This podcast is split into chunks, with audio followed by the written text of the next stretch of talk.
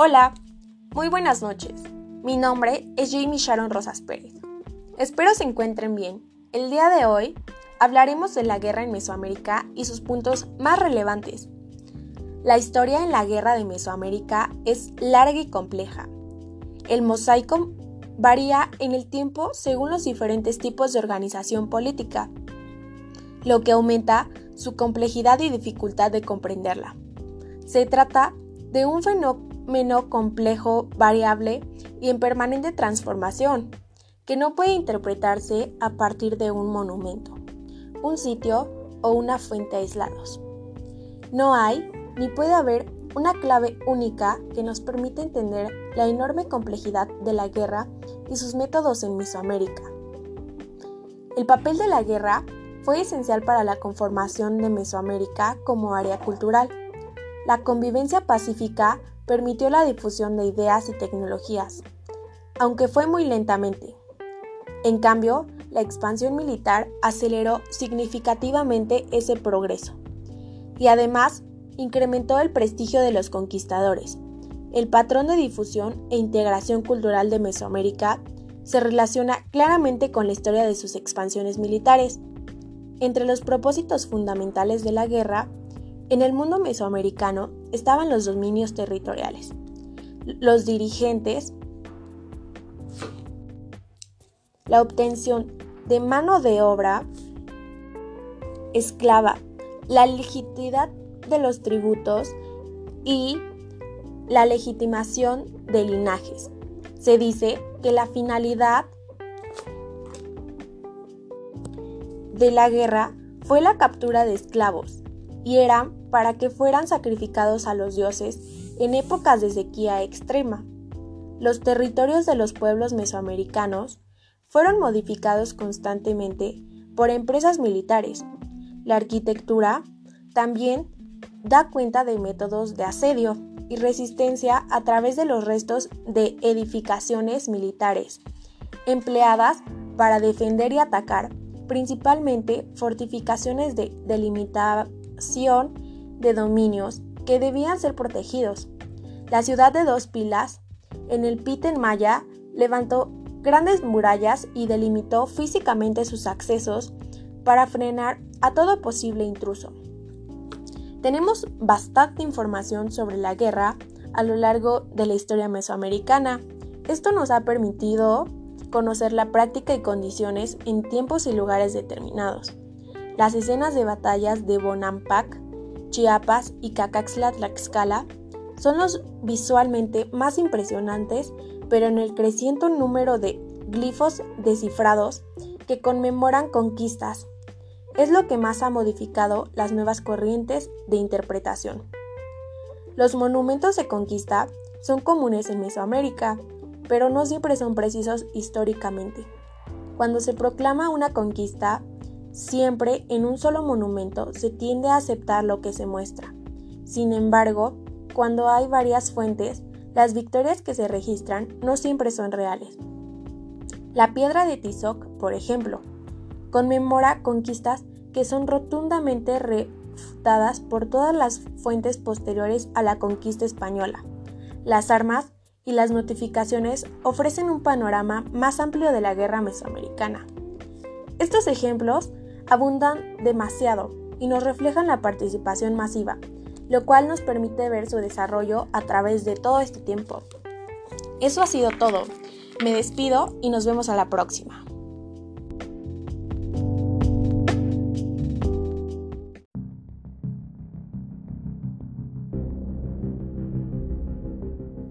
Hola, ¿qué tal? ¿Cómo se encuentran? Mi nombre es Jamie Sharon Rosas Pérez y estamos en una nueva emisión para hablar de un tema muy importante y complejo como lo es la conquista de México. Espero este tema sea de su agrado y vamos a comenzar, así que pónganse cómodos. Todo comenzó con la partida de Tenochtitlan. Una vez asegurada su alianza con los totonacas y reforzadas las defensas de Veracruz, Cortés dio dos nuevos golpes de mano para afianzar la expedición. Él envió una nave con emisarios a Castilla, para informar y justificar sus acciones ante la ley del rey Carlos I de España y ante las insistentes protestas de los partidarios de regresar a Cuba, embarrancó a las naves que les quedaban para evitar la huida de sus descontentos. Tuvieron que tragarse sus protestas y seguir colaborando en esa alocada aventura.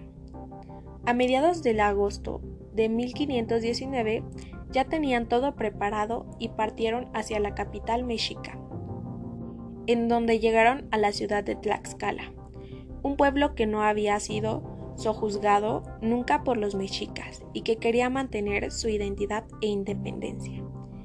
Recibieron a los extranjeros y sus aliados totonacas atacándolos frontalmente, pero fueron rechazados por artillería y la caballería española, que les pusieron una fuga capturando a sus jefes. Finalmente no tuvieron más remedio que rendirse y aliarse con los españoles. Al darse cuenta de que no eran aliados con los mexicas, sus grandes enemigos. En estos días ocurrió un hecho mágico, que fue una pequeña expedición de españoles comandada por el capitán Diego de Ordaz, donde vio el volcán Popocatépetl y estaba en erupción. Decidió subir a verlo más de cerca. Cuando llegaron a la cima quedaron sorprendidos, cuando pudieron contemplar todo el Valle de México con Tenochtitlan en el centro del lago. Fue la primera vez que un europeo veía semejante espectáculo.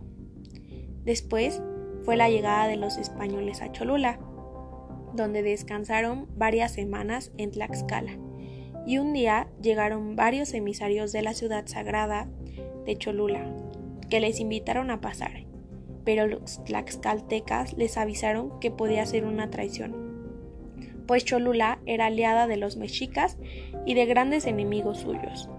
Pero la conquista de México no podía frenarse mucho tiempo. Cortés no hizo caso y salió en dirección a esta nueva ciudad. Ahí los estaban esperando los máximos mandatarios cholultecas, que los atendieron muy amablemente y agasajaron a sus visitantes, pero al poco tiempo fueron desentendiéndose de los españoles y provocando la ira de Cortés, que protestó a los cacicanes nativos. Además, había podido observar y les hizo sospechar algunas conductas de estos, por lo que él pensaba que había una traición en su contra. ¿Y qué creen amigos? Efectivamente fue así. Este Hernán Cortés era tan ágil e inteligente que se dio cuenta que Moctezuma tenía órdenes de entenderles en la ciudad, además de entretenerlos, y que a las afueras había un ejército mexica esperándolos para acabar con ellos. ¿Ustedes pueden creer eso? Después de esto, Hernán Cortés fue a Tenochtitlan, donde partieron a Cholula y por el camino fueron recibiendo a más emisarios de Moctezuma.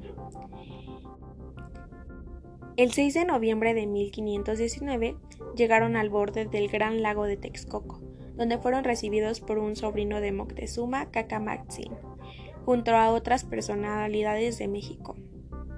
En este gran encuentro, entre el capitán general de los españoles y Tlatoani Mexica, que se produjo el 8 de noviembre de 1519, se saludaron, intercambiaron regalos y palabras de aprecio. Y Moctezuma les invitó a alojarse en el palacio de Ashagayaca.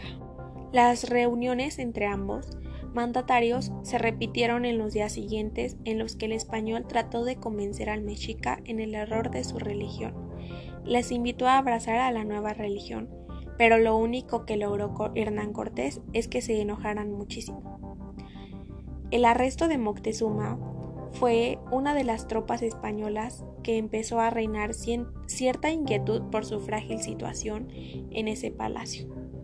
Esto provocó la reacción mexica, un enfrentamiento que terminó con la muerte de un alguacil español llegado de Veracruz. Juan de Escalante seis soldados españoles y un alto número de indios totonacas, pues esta noticia llegó rápidamente a oídos de Hernán Cortés en Tenochtitlan y fue argumentado utilizando contra Moctezuma acusándole de haber ordenado semejante ataque a lo que el emperador se negó, pero al final tuvo que acceder al ser hecho prisionero y puesto bajo vigilancia en su propio palacio. ¿Pueden creer esto? Esto conllevó a la muerte de Moctezuma y a la Noche Triste, que fue algo que pasó varios años después. La situación era muy insostenible, entonces los españoles se mantuvieron refugiados en el palacio. Pero los ataques mexicas y con el paso del tiempo estaban acabando con muchos soldados y sus provisiones.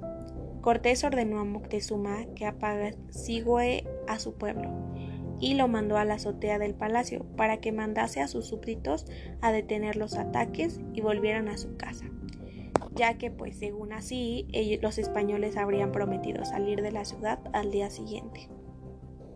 Eso eh, fue por varios días hasta que llegó la caída de Tenochtitlan, donde con el primer paso para iniciar el asedio de la ciudad fue el de cortar el agua ducto de Chapultepec. Dicho acueducto estaba vigilado por una guarnición mexica, que fue aniquilada por los capitanes Pedro de Álvaro y Cristóbal Olid. Estos ataques fueron muy feos, y los combates duraron varios días, en los que ganaron metro a metro las calzadas, y cuando se ganaba ese metro, las construcciones se derruían para no servirse de fuego a los mexicas. Viendo los avances de la violencia de la batalla, Cortés envió a tres emisarios mexicas capturados para ofrecer la paz a Cuauhtémoc, pero éste la rechazó. Entonces, la guerra era vida o muerte. Cuando los españoles junto a los tlaxcaltecas y los totonacas llegaron a la sola del Templo Mayor, la suerte ya estaba echada. Cuauhtémoc intentó huir en una canoa, pero fue capturado por los soldados españoles. Tenochtitlan había caído y con ella se complementaba la conquista de México, creando un nuevo territorio llamado la Nueva España. ¿Ustedes cómo lo ven amigos? Así concluimos este tema. Espero haya sido de su agrado y nos vemos a la próxima.